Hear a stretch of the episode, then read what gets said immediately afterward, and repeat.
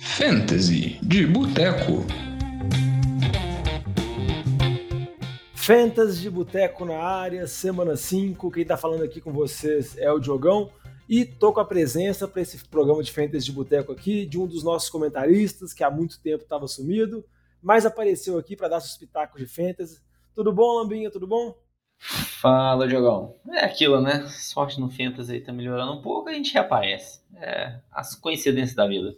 É, bastante coincidência. Talvez o Vitinho, a sorte esteja caindo um pouco, então ele pode ter dado uma sumida. Mas nesse programa, nesse programa que a gente vai gravar aqui, o Fantasy de Boteco, vai estar sendo eu e o Lamba para falar com vocês muito do que aconteceu na semana 4 e também projetar o que vai acontecer nessa semana 5 da NFL.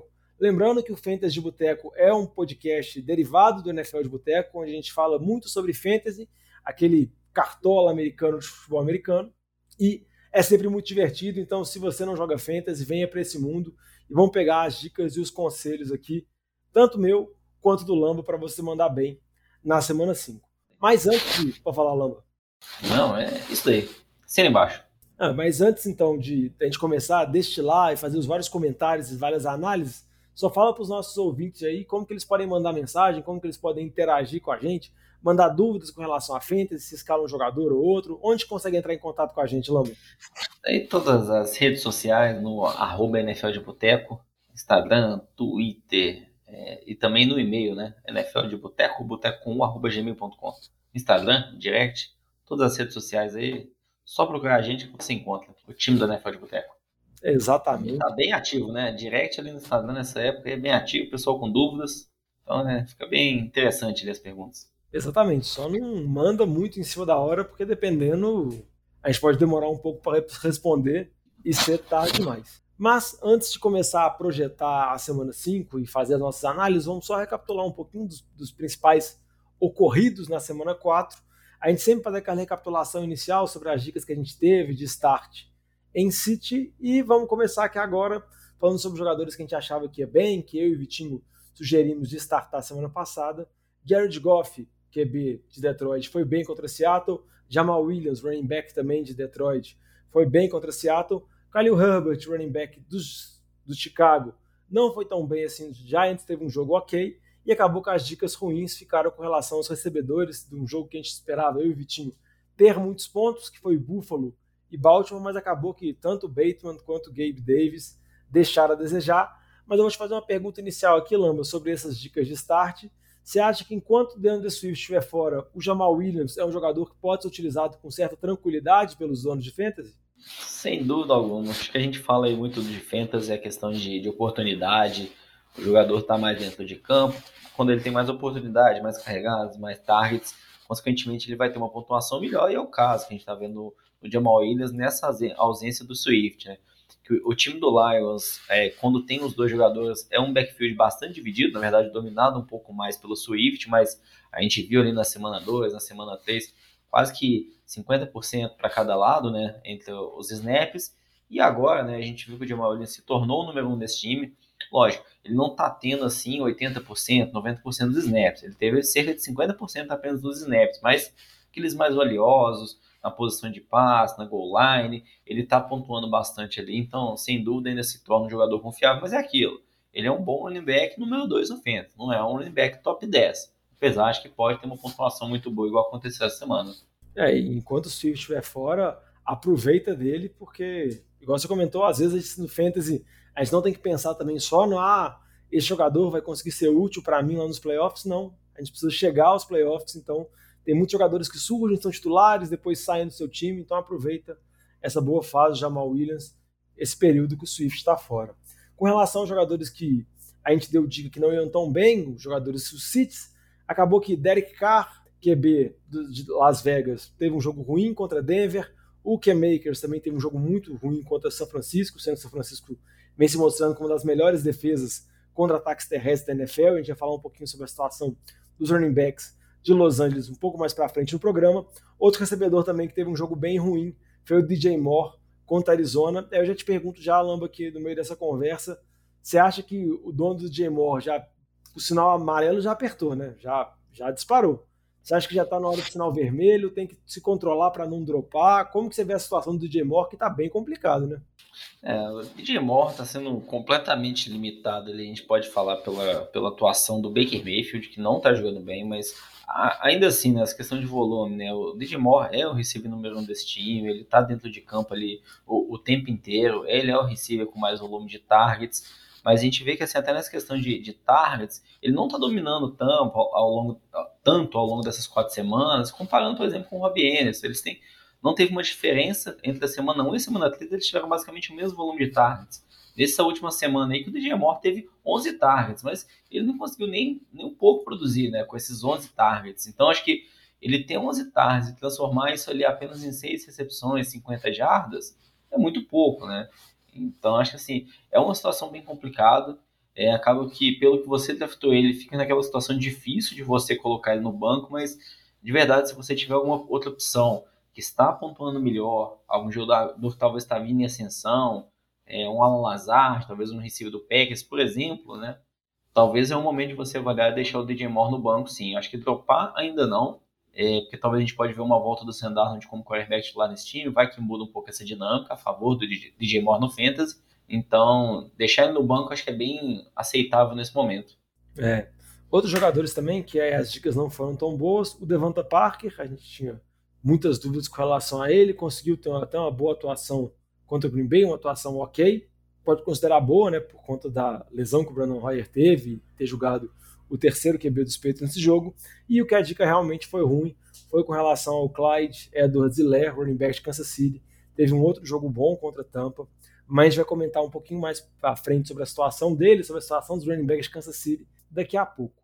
Então vamos começar agora a projetar a nossa semana 5, falar sobre alguns aspectos principais. E eu acho que uma toada que a gente pode fazer, Lamba, aproveitando a semana 5, foram as várias lesões que a gente teve de running back nos últimos jogos. Né? Então, Javonta Williams, running back de Denver fora da temporada, Jonathan Taylor, running back de Indianapolis, primeira escolha do draft, na grande maioria dos drafts, está fora desse jogo de quinta-feira. Cordarelli Peterson, running back canivete suíço de Atlanta, foi para a lista dos machucados, vai ficar pelo menos quatro semanas fora. Como que você acha a situação desse backfield? Assim? Começa falando um pouquinho sobre Denver e depois a gente vai passando sobre outros. Você citar alguns nomes que podem ser interessantes, alguns jogadores que vale a pena time donos de fantasy que perderam jogadores procurarem. Como que você vê a situação primeiro do backfield de Denver? É, em, em, relação, acho que a gente pode falar a posição de running back como um todo, tá uma posição muito, muito ruim no Fantasy esse ano. A gente não tá vendo bons desempenhos. A posição de running back tá assim, tá uma, uma pior que a outra, né? Em relação à questão de fantasy. Mas acho que pegando primeiro esse caso né, de Denver, que você falou de Avonto Williams fora da temporada, é, o Melvin Gordon se tornaria é, a opção número um. Durante o jogo ele tinha sofrido um fumble, então até quando o Javonto Williams machucou, quem entrou foi o Mike Boone. É, eu acho que o, o Melvin Gordon vai ser o running back número um. Acho que na situação do jogo ali, ele ficou um pouco mais no banco por conta do fumble que ele sofreu, que foi um fumble assim, feio, é, que ele deveria ter evitado. Mas a gente viu assim, o Mike Boone entrando na sequência lá, a gente viu também o Andrew Beck, outro running back, entrando nessa rotação. Eu vejo que assim, vai ser um backfield dividido entre esses três running backs. O Elvin Gordon vai ser sim o número um, mas ele já não é um jogador jovem, é um jogador já mais veterano. É, então, assim, é um jogador que, poxa, se você não tem uma opção muito boa, você encaixar ele no seu elenco lá, pode tapar o buraco alguma semana, alguma Bahia, como jogador flex, mas eu não vejo ele como jogador muito confiável, com muito potencial. Até porque esse próprio ataque de Denver, a gente está vendo o Russell Wilson que não não está evoluindo bem esse ataque ainda. Em relação ao Mike Boone, eu acho que assim, não vai ter tanto volume assim para ter ser tão relevante no Fantasy. Acho que a melhor opção seria o Marvin Gordon, mas nesse receio, né, nessa ressalva ainda que por ser veterano, não acho que vai ser um jogador tão explosivo como a gente esperava aí do Javonta Williams. É, e outro jogador que chegou lá, talvez não vai ter tanto espaço nessa primeira semana, é o Latavius Murray, né? Saiu de, de New Orleans, acabou assinando com Denver. Vamos ver também mais uma peça, mais um running back veterano nesse backfield. Igual você comentou, né, Lamba? Óbvio que nenhum deles tem a perspectiva que o Javonta tinha, principalmente no início da temporada. Um jogador que foi draftado no final da segunda, exatamente na metade da segunda rodada. Infelizmente, lesão, rompeu os ligamentos. Vamos ver para a próxima temporada. Com relação a Atlanta, Lamba, Cordarelli Peterson fora, vai voltar daqui pelo menos quatro semanas. Mas como que você vê a situação do The Backfield, das possibilidades lá do calor, que foi bem na última semana?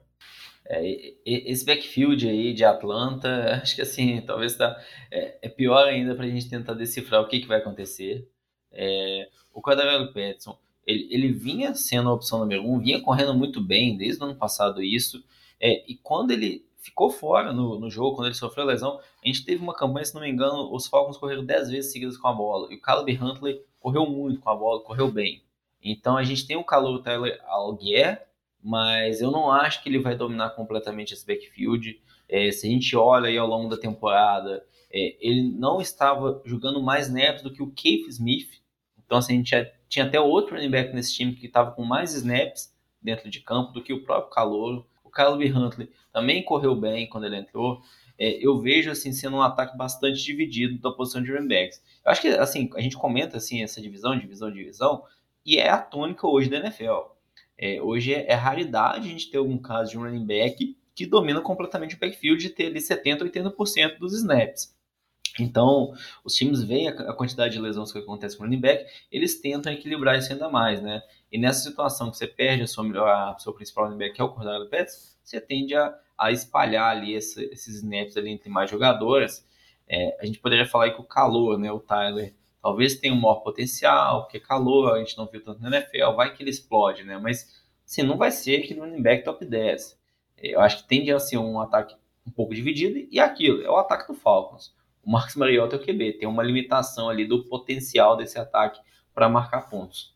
É, e um ataque também que vem se mostrando limitado nessa temporada, apesar de ter tido ter o jogador lá, pique número 1, um, é o ataque de Indianápolis. Jonathan Taylor já está fora do jogo de quinta-feira dessa semana.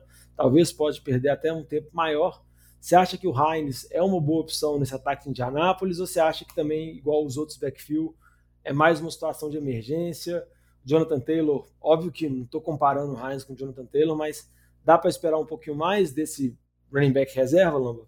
É, vai ser um caso de verdade assim, acho que é um pouco curioso. A gente vai ter que ver como vai ser o comportamento essa semana. Porque eu, quando a gente olhava muito na Heinz, ele atuava mais é, em terceira descida, recebendo os passes. Esse é o principal jogo dele.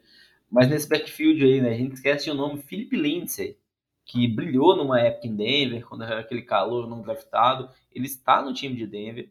Acho que ele deve jogar bastante ali nas primeiras segundas descidas. Ou na Heinz vai concentrar sem dúvida alguma terceira descidas, mas novamente acho que talvez é um pouco dessa, dessa sequência desses três times o time do Colts não vem bem na temporada, tinha muita expectativa em relação ao, ao time, ao ataque com a chegada do Matt Ryan, não está correspondendo. Isso novamente limita o potencial aí. Tanto que o Jonathan Taylor, né, que foi, como você comentou, a escolha número um na maioria dos drafts de fantasy, não vinha correspondendo ao valor que ele teve no draft. E a gente esperar agora que o Nahin Hines vai representar o valor desse, desse tipo, nesse mesmo nível, não vai. Então, acho que ele tem um valor ali sim, mais em ligas PPR, vai ter muito por conta das recepções, mas acho que a gente vai ver um pouco essa volta, esse ressurgimento do Felipe Lindsay. Não que ele é uma opção para você colocar titular o Felipe Lindsay, mas acho que a gente vai ver ele participando bastante aí nessa semana. É. Em resumo, a gente pode falar que são várias opções, mas nenhuma certeza, até porque muitas das certezas né, não vinham tão bem assim, não vinham tão bem assim ao longo da temporada. E para falar de jogadores que a gente tinha uma expectativa muito grande vem deixando a desejar, eu separei aqui alguns nomes aqui, Lama, porque estão tendo um desempenho muito abaixo e acho que quem draftou esses jogadores está ficando um pouco desesperado. E eu queria que você desse um, um seu parecer sobre o que, que você acha que vai ser o restante da temporada, né? Porque o que já aconteceu até o momento é bem desesperador. Primeiro nome aqui, um nome clássico, a gente já falou sobre outros programas com o Vitinho, mas eu queria saber sua opinião o Tyrande Kyle Pitts, Lambas. O que, que, você acha dessa situação? A gente sabe que é uma posição muito difícil, é uma posição muito complicada, mas ainda dá para confiar, tem que morrer abraçado, tem que trocar enquanto ainda vale alguma coisa. O que, que você acha? É, Digão, o, Kyle Pitts eu acho que nas situações mais complicadas no Fantasy, eu, eu não acho que você vai conseguir trocar ele por muito valor nesse momento, porque é, tirando um jogo que ele teve mais pontos, na, os outros jogos foram assim, próximos de dois pontos no Fantasy. Então, não acho que você vai conseguir muito valor para ele a ponto de trocar. Caso consiga, sim, passa ele para frente. Mas não conseguir naquela situação que você mantém no seu time, porque a posição de Tarém é, de longe, foi a pior do, do Fantasy nos últimos anos e está se mostrando novamente. tirando Travis Kelce e Mark Andrews, a gente tem pontos de dúvida em todos os outros. Kyle Pitts, George Kittle, que foi pego ali próximo, todos a gente tem questionamentos, todos estão vindo muito mal.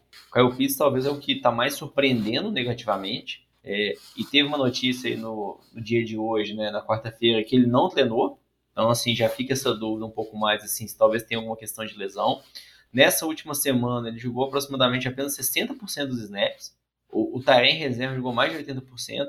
Então, acho até uma dúvida aí, talvez tenha uma questão de lesão envolvida também, que pode até fazer ele perder uns jogos aí.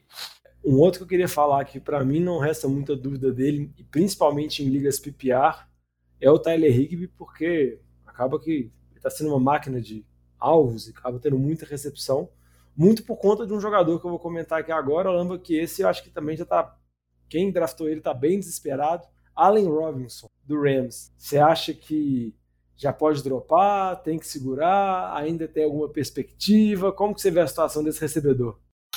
É, em relação a Allen Robinson, acho que o Kyle Pitts, talvez você vai torcer, vai ter uma esperança, porque a posição de Tarém é, é, bem ruim. É difícil, você não tem outras opções, né, que vão te agradar muito para colocar titular, mas da posição de receiver a gente tem.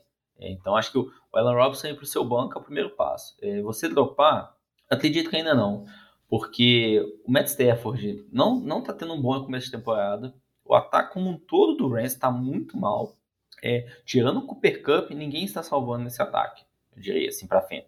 É, podem ter um jogo ou outro bom, mas de forma geral os running backs também bem complicados naquela situação. Então acho que tirando o Cup, o ataque vem muito mal. Mas é aquilo, a gente, poxa, é um campeão do Super Bowl. É, o Chama que vem uma das melhores mentes ofensivas da liga. Acho que a gente pode ter um pouco mais de esperança ainda nessa ressurgimento do Stafford junto com ela Robson.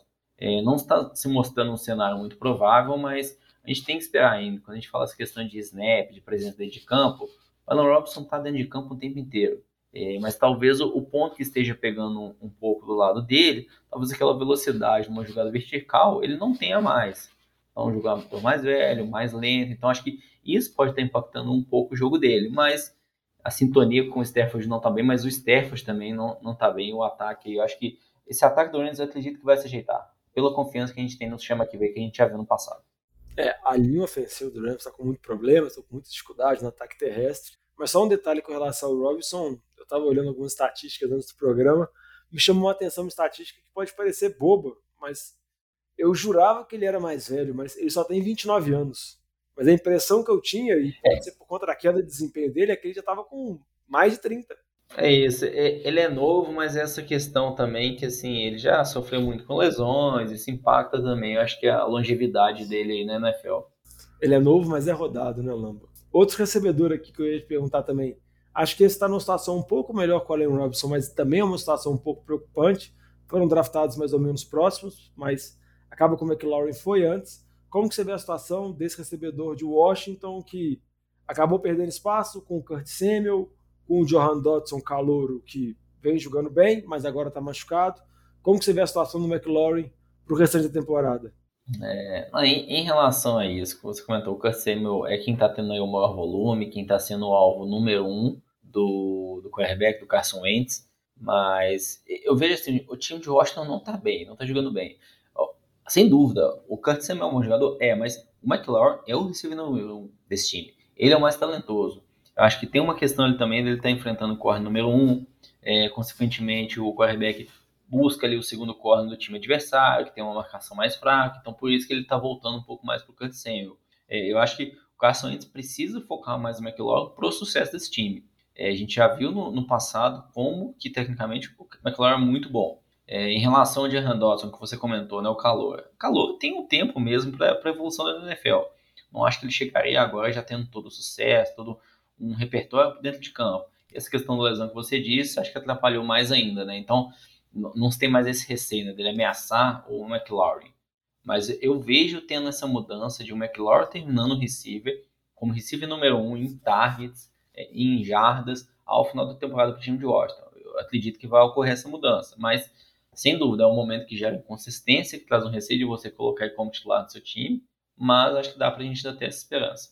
E para fechar, Lamba, esses mistérios aqui, um que você sabe muito bem, porque é do seu time, né? então você é especialista. O que está acontecendo com o Camara? É só preocupação por lesão ou também tem uma preocupação com relação ao desempenho, porque esse ataque de New Orleans não passa tanta confiança assim? Acho que, Jogão, você pegar todo mundo que a gente falou, é, esses últimos aí, né? Acho que desde quando a gente começou lá, Denver, Atlanta, Colts, é, a gente falou aí de Washington, Rams, todos os times estão com ataques ruins, ataques inconstantes. E isso impacta diretamente no Fantasy, né? Ah, por que, que a gente não vai pegar aqui e vai falar de algum problema, talvez, do, do Travis Kelce, de Kansas City? Ah, por que, que a gente não vai falar alguém do time do Bills? Acho que são ataques potentes, ataques que pontuam bastante, traz mais oportunidade para o Fantasy. O Camara essa situação que você disse, né? O James Winston vinha muito mal, o Andy Dalton não é nada brilhante, então acho que tem isso que impacta o desempenho dele, mas tem uma questão do Camara também, o Saints não estava utilizando ele corretamente, o Saints estava utilizando ele muito para correr entre a linha, correr corridas é, nas laterais, mas explorando pouco aquele stream pass, aqueles passes rápidos para o Camara, que ele brilhou muito no passado. Então acho que também está tendo um pouco de erro da coordenação em relação às chamadas para as jogadas do Camara. Então talvez a gente pode ver um pouco dessa mudança, mas essa questão de lesão, né, que ele já perdeu dois jogos nessa temporada, sim, sem dúvida isso vai impactar a temporada inteira, não vai estar 100% para a próxima semana. Então ele está com cara daquele jogador que vai ficar convivendo com lesão a temporada inteira vai ter um desempenho muito abaixo do esperado. Então é um jogador que, se você conseguir algum valor, eu trocaria o Camaro nesse momento porque eu tenho muito receio aí que essas lesões vão continuar incomodando ele, atrapalhando o desempenho dele ao longo de toda a temporada. Mas aqui, Lamba, eu fiquei na dúvida. Você acha então que ele é, para já entrar no próximo bloco, mais um buy low ou um sell high? Você acha que tem que tentar comprar ele na baixa agora ou tentar vender ainda quando tem um certo nome? Jogão, acho que na verdade a gente pode colocar qualquer jogador nas duas situações. Depende muito o preço, sabe? Acho que é aquela questão, mas é, eu não gostaria de comprar o Camara nesse momento, porque ele perdeu dois de quatro jogos, é, eles não estão muito saudável, o ataque do Saints não vem bem. Então, assim, será que a gente vai esperar um milagre aí para semana 5? Então, acho difícil. De verdade, o ataque acho que vai ser melhor, mais constante com o Andy Dalton. A gente não viu o Camara com o Andy Dalton, então pode ser um ponto aí, uma surpresa positiva, mas é, eu prefiro vender o Camara do que comprar ele nesse momento. Eu só acho que se fosse vender o Camara, eu acho que seria uma boa oportunidade para vender ele depois desse jogo contra Seattle, porque se ele jogar, essa defesa de Seattle é horrenda e provavelmente ele vai fazer muitos pontos. Vamos entrar para o próximo bloco, próximo bloco aqui, onde a gente fala sobre jogadores que a gente acha que vale a pena trocar agora, que estão valorizados ou estão menos valorizados, que a gente costuma chamar de pechincha e gato por lebre. O Lama já deu uma pincelada inicial falando sobre o Camara, vou falar sobre um outro running back aqui rapidinho, Najee Harris, running back de Pittsburgh.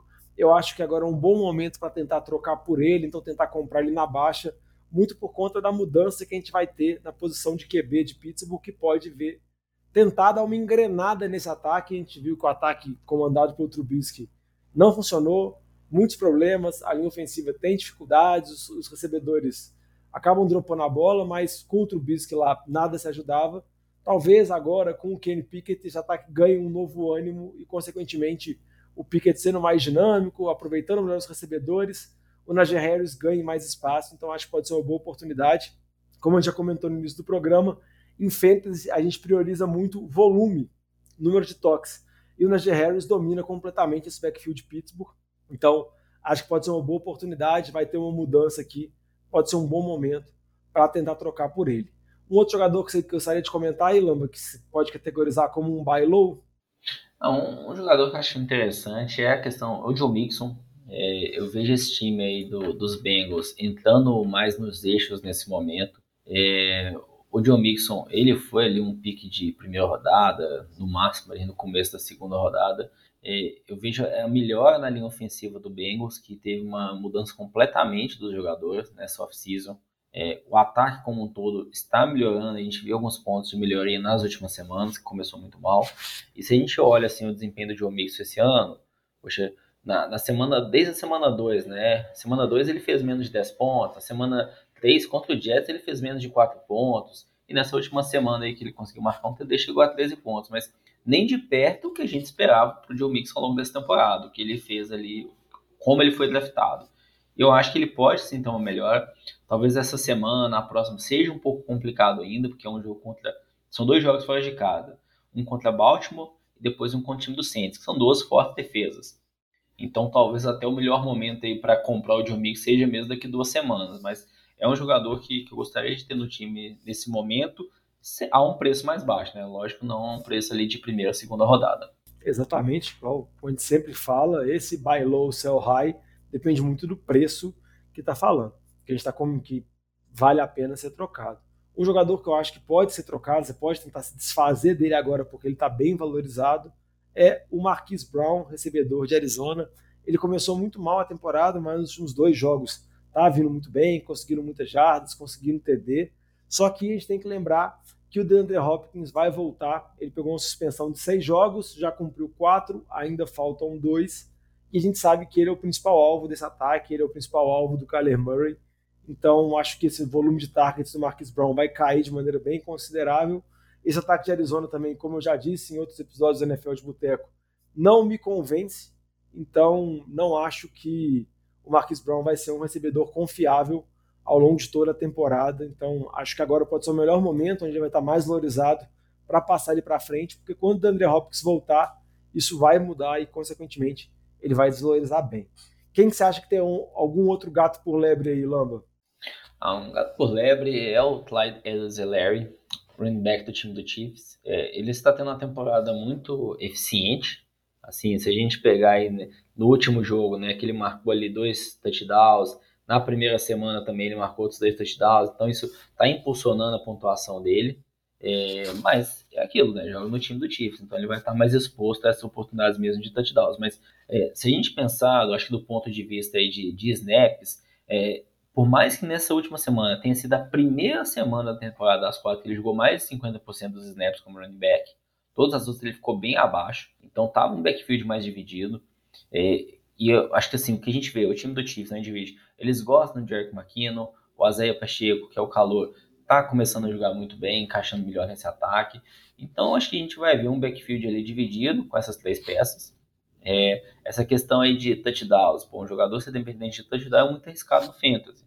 É, ao mesmo tempo, ele é aí o running back de melhor ataque da NFL. Então, é um jogador que eu gostaria de trocar, mas nessa ideia de sell high. É você vender ele caro, vender a um bom preço, porque talvez aí na semana seguinte, quando ele não fizer um touchdown, o desempenho de jardas dele é muito limitado, né? Então, se a gente pegar essa semana, por exemplo, ele teve só dois targets. Lógico, ele correu 19 vezes com a bola, mas o, o volume de targets dele está muito baixo também. Então, acho que é um jogador que vale a pena se conseguir passar num, num valor bem justo. É, exatamente. Às vezes você consegue trocar ele como se fosse um running back 1. E acho que o, a projeção dele para o restante da temporada não é conseguir manter esse padrão, igual o Lamba comentou. Ele vem produzindo muitos pontos, mas com toques poucos na bola. E o Pacheco vem ganhando espaço, vem ganhando confiança lá do Andy Reid. Então, dependendo, pode, vamos dizer assim, roubar um pouco do espaço dele para o restante da temporada. Vamos passar agora, Lama, para o nosso bloco final, a gente dá as dicas de start em City para essa semana 5. Eu vou perguntar primeiro, Lamba, para começar falando de start, falando de coisa boa primeiro, jogadores que a gente acha que vão bem. Quem que você gostaria de destacar inicialmente aí? Pode escolher a posição, pode falar aí quem você quiser primeiro. Ah, vamos falar um quarterback, começar aí no, na posição mais fácil, mais famosa. Ele vai ser o Ryan Tannehill, Tennessee Titans. Essa semana vai jogar contra o time de Washington. A gente vê essa defesa aí do Commanders permitindo mais de 10 passos para touchdowns ao longo dessa temporada. E se pegar o Cooper Rush na semana passada, quarterback de Dallas, passou de 200 jardas, teve dois touchdowns. Então, acho que a gente pode ver aí uma, uma boa semana para o time do Titans. Lógico, tem um risco ali do, do time dominar completamente, só ficar correndo com a bola, correr muito com o Derrick Henry, mas o play action funciona bastante. Então, é uma defesa que está frágil. Então, não, não se surpreenderia nem um pouco aí a gente ver o Tannehill ali chegando umas 250, quem sabe 300 jardas, dois TDs, chegando ali perto dos 20 pontos. E Lamba, já que você falou de defesa ruim, uma das piores defesas da NFL é a defesa de Detroit. A gente viu isso nesse último jogo de Seattle e Detroit, que teve quase 100 pontos somados. O Rajar Penny correu que nem cachorro doido.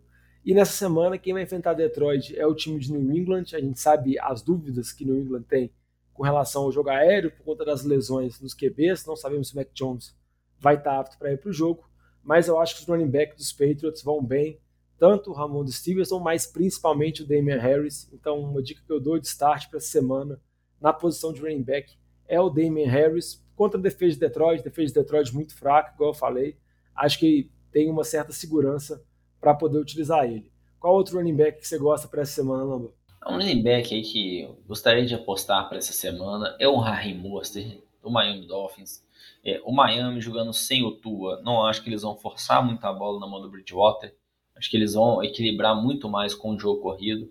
E o que é que a gente viu na última semana? Né? O Chase Edmonds estava tendo alguns jo bons jogos, marcando alguns touchdowns, mas estava sendo extremamente eficiente, não vai manter esses touchdowns.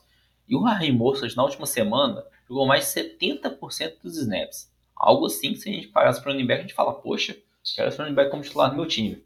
E essa semana enfrentando o time do Jets, que acho que vai ser um jogo equilibrado e, assim, na verdade, acredito um pouco ainda o Miami como favorito, apesar de não ter o seu quarterback ali como titular, o Tua, mas Harry Morse ali para meter um touchdown nesse jogo aí, ter uma corrida longa, não vai surpreender nem um pouco, e ele está dominando bastante esse backfield aí, como a gente viu na última semana.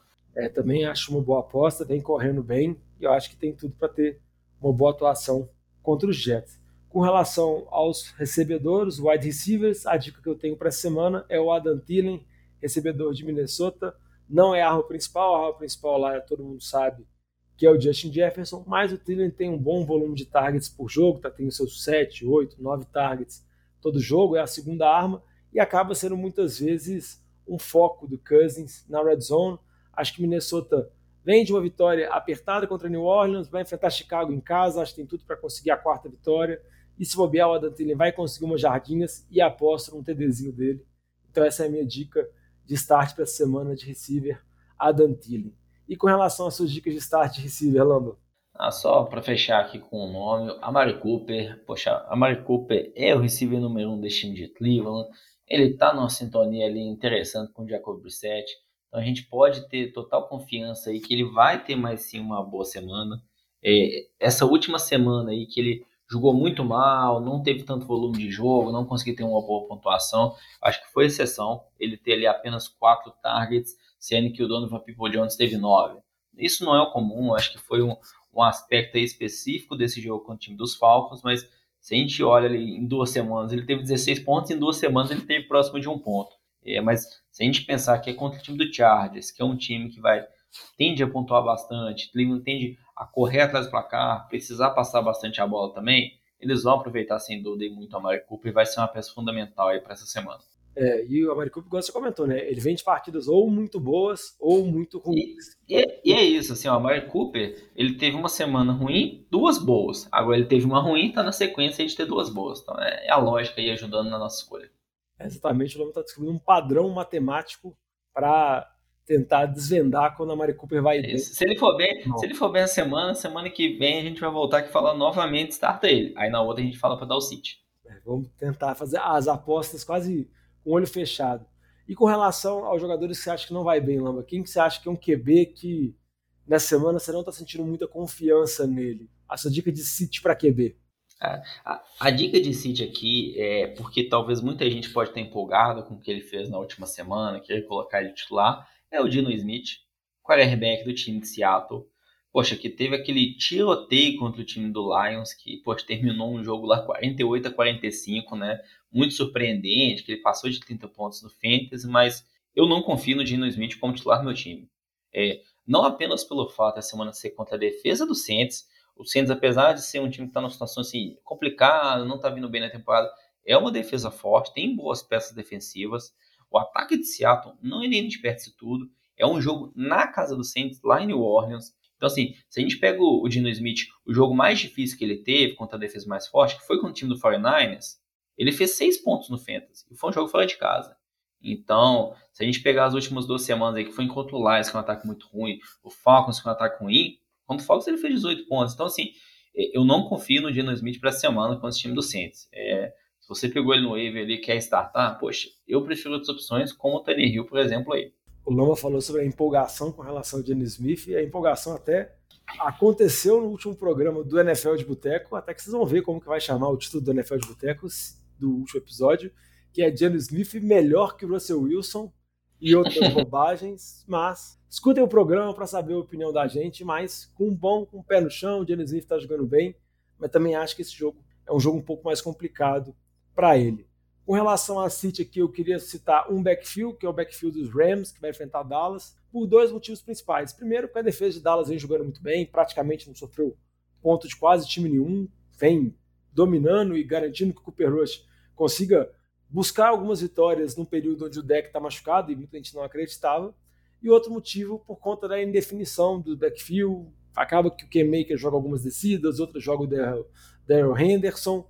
Então tem uma divisão no backfield e também nenhum dos dois está conseguindo produzir porque a linha ofensiva não está funcionando bem, o Stafford está com dificuldade. Então você tem todos os ingredientes para não apostar nesse backfield, ainda mais num jogo contra Dallas. Então acho melhor evitar, não startar nem o K-Makers, nem o Daryl Henderson. Não, óbvio que não é para dropar eles, mas acho que vale a pena manter eles no banco e tentar analisar o que vai acontecer nas próximas semanas. E quem que você acha de running back, que não tem um bom jogo na próxima semana? Ah, em relação a running backs aí, poxa, é, você falou o backfield do Rams aí, complicado, mas um nome aqui que vou colocar, talvez vai ser um pouco polêmico aí, mas é o Josh Jacobs, que por mais que a gente viu, né, ele, ele nessa crescente aí de, em relação aos snaps, dominando muito mais esse backfield, mas a gente viu nessa semana que o time do Raiders conseguiu vencer um jogo. Então, assim, eles estavam muito mal na temporada é, em relação a, aos outros jogos, né, que o time perdeu. O Jacobs não jogou bastante. É, então, assim, nas três derrotas que o time teve, o Jacobs não jogou muitos, não jogou muitos snaps, né? Mas não teve uma atuação relevante. E nessa última contra o Demo, um jogo mais equilibrado, o time do Raiders conseguiu controlar, ganhou. O, o Jacobs jogou a maior parte do tempo. Essa semana é com o time do Chiefs. Ninguém espera que o time do Raiders vai ser tão competitivo que vai conseguir ganhar do time do Chiefs. Então vejo uma situação do Raiders correndo atrás do placar para conseguir deixar o jogo mais parelho ali com o Mahomes do outro lado e, consequentemente, não acho que eles vão ficar correndo tanto a bola com o Josh Jacobs. Acho que eles vão acabar tendo que passar mais a bola e, consequentemente, vai gerar menos oportunidades aí para o Jacobs. Por isso que eu espero uma semana dele mais parecida com o que foi da semana 1 a 3, abaixo ali de 10 pontos. Talvez não marcando esse touchdown e não os 29 pontos que ele fez na última semana. Lamba voltando um estilo, voltando na ousadia, mas gostei. Apresentou bons argumentos. Exato, tem estatística. Pega o número, usa a seu favor e funciona. Exatamente. Vamos ver o que vai acontecer. Na semana que vem a gente descobre. E provavelmente se Josh Jacobs der errado, que a coisa não aparece no programa, né? Aí cabe o Vitinho explicar o seu favor. Isso aí, vocês justificam. Exatamente. Com relação a outras dicas de City aqui, de igual eu comentei com relação a um backfield, dois jogadores dos running backs, vou comentar também sobre um grupo de recebedores grupo de recebedores de Pittsburgh tem um jogo bem complicado contra Buffalo. Tem uma hype por conta da mudança, da chegada do Kenny Pickett, mas Buffalo tem uma das melhores defesas da liga. Se eu comentei que a defesa de Dallas está indo bem, a defesa de Buffalo também está indo. A gente pode falar que Dallas, Buffalo e São Francisco nesse início de temporada são defesas que vêm jogando muito bem e com certeza o QB Calouro vai ter muitas dificuldades contra essa defesa dos Bills. Então acho melhor evitar principalmente Chase Claypool, acho que não dá para confiar zero nele. Deontay Johnson, no máximo em ligas PPR, porque também não vem produzindo muito bem. Acho que a dúvida fica um pouco mais com relação ao George Pickens, o calouro, porque ele foi bem nesse jogo que entrou quando o Pickett entrou, mas também não utilizaria ele para startar contra Buffalo, mas vale a pena a dica, se ele estiver disponível aí no waiver, free agent, eu acho que é um jogador que vale a pena pegar para ver o que pode acontecer. Não para essa semana, mas talvez para o futuro. E o que, que, você acha, igual outro jogador receiver aí, Lamba, que você gostaria de destacar negativamente? Ah, em, em, relação ao receiver, como você falou aí do, do, do, da questão aí do George Pickens, não apenas ele é calor, mas o, também o quarterback do time de Pittsburgh, agora titular, também é um calor. E essa questão, assim, os receivers, eles têm uma ordem de adaptação para a NFL. É, não uma posição que a gente espera que um receiver calor saia tendo jogos excepcionais, que contribuam muito no fantasy. Então acho que tem um período ali mesmo de, de aprendizado, adaptação à NFL. É, é, o caminho natural. E nessa linha é um receiver calor do time do Jets, que é o Garrett Wilson. Eu acho que estava tendo muita hype, que começou muito bem em alguns jogos. E nessa primeira semana, com a volta aí do Zach Wilson, a gente viu ali que foi muito dividido é, entre o Garrett Wilson, entre o Corey Davis, entre o Elijah Moore. Então acho que a gente vai ver um pouco mais dessa dessa divisão ali de target esses três recebedores. Então, se você pega o time do Jets, que não um time, um time com um ataque tão forte, que vai ter tantos pontos, que vai ter tanto volume passando a bola, e dividir entre três jogadores, isso acaba matando a produção de todos esses três jogadores. É, o Brice Hall, o Michael Carter, eles vão, acho que, forçar, né, correr muito mais com a bola com esses dois running backs que estão vindo bem na temporada. E o Zach Wilson ali vai distribuir bastante a bola, então acho que isso vai atrapalhar muito aí o desempenho no Fantasy para todos esses recebedores do time do Jets. Às vezes ele vai distribuir a bola até para outro time, né? Que... ah, isso ele gosta também, né? Acontece, isso acontece. O Zach Wilson tem também. Então vamos encerrando por aqui, vamos ver como que vão ser esses palpites nossos que a gente fez para a semana 5. Recapitulando aqui as dicas de start, a gente falou sobre o Tannehill, QB que vai jogar contra o Washington, o Mostert que vai jogar contra os Jets e o Damian Harris que vai jogar contra o Detroit. E falamos dos recebedores do Adam Thielen, recebedor de Minnesota, que joga contra Chicago, e do Amari Cooper de Cleveland, que joga contra. Cleveland joga contra quem, Lama? Agora me deu um branco aqui. Cleveland, pô, você, você me apertou sem me abraçar. Vamos ver aqui, agora nesse momento, quem ao vivo. Chargers. Chargers. Cleveland joga contra Los Angeles Chargers. Los Angeles Chargers. E com relação aos Cities, a gente recomendou o Jamie Smith, afastar dele. Também tomar cuidado com o backfield dos Rams. Josh Jacobs, que é a aposta usada no longo da semana, vamos ver se vai dar certo ou não. Também tomar cuidado com os recebedores de Pittsburgh e com o calouro Garrett Wilson dos Jets. Vamos encerrando por aqui, sempre lembrando, caso você tenha alguma dúvida de jogador para escalar, de se vale a pena fazer algum tipo de troca, se vale a pena fazer algum tipo de movimentação no free agent, pode mandar uma mensagem para a gente, sempre arroba NFL de Boteco, Boteco com U. Pode procurar a gente no Instagram, Facebook, no Twitter. Pode mandar um e-mail para a gente também no nfldeboteco.gmail.com e qualquer dúvida, manda para a gente que a gente sempre tenta ajudar da melhor forma. E também escute o programa principal o NFL de Boteco.